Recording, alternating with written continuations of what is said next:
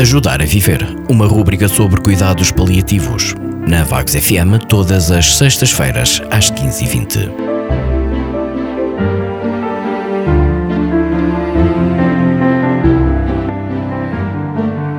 Olá, boa tarde. O meu nome é Sofia Madanelo e sou médica especialista em Medicina Geral e Familiar e com pós-graduação em Cuidados Paliativos. Hoje, o objetivo da nossa rúbrica é abordar os mitos e preconceitos relacionados com cuidados paliativos.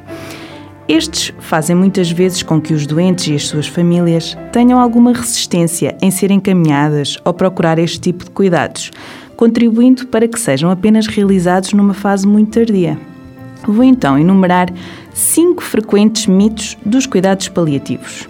Primeiro, os cuidados paliativos são para pessoas a morrer por cancro.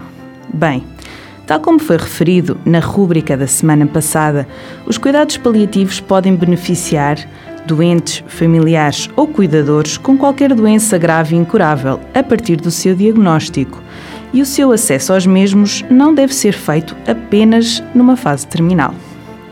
Segundo, os cuidados paliativos aceleram a morte. Os cuidados paliativos não aceleram a morte. O seu objetivo é fornecer controle dos sintomas, dar conforto, bem-estar e potenciar a qualidade de vida a todos os doentes que, de, que deles necessitem até aos seus últimos dias. Terceiro, a dor faz parte do processo de morte. A dor nem sempre faz parte do processo de morte. Se a dor estiver presente no final de vida, existem muitas maneiras de ser aliviada e controlada. Quarto, deve proteger o doente da ideia de ser encaminhado para os cuidados paliativos. Nós sabemos que permitir que se converse sobre a doença, a morte, a veracidade do seu quadro clínico, permite ao doente tomar decisões importantes em vida e ter tempo para se despedir das pessoas que para ele são importantes.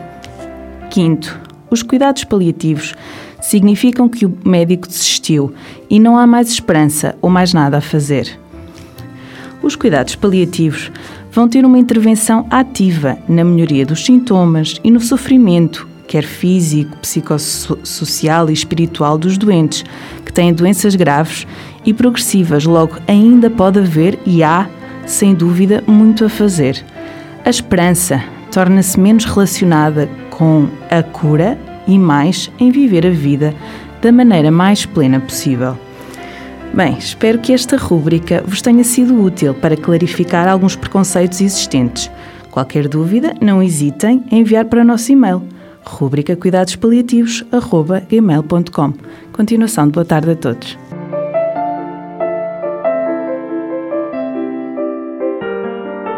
Ajudar a Viver, uma rúbrica sobre cuidados paliativos.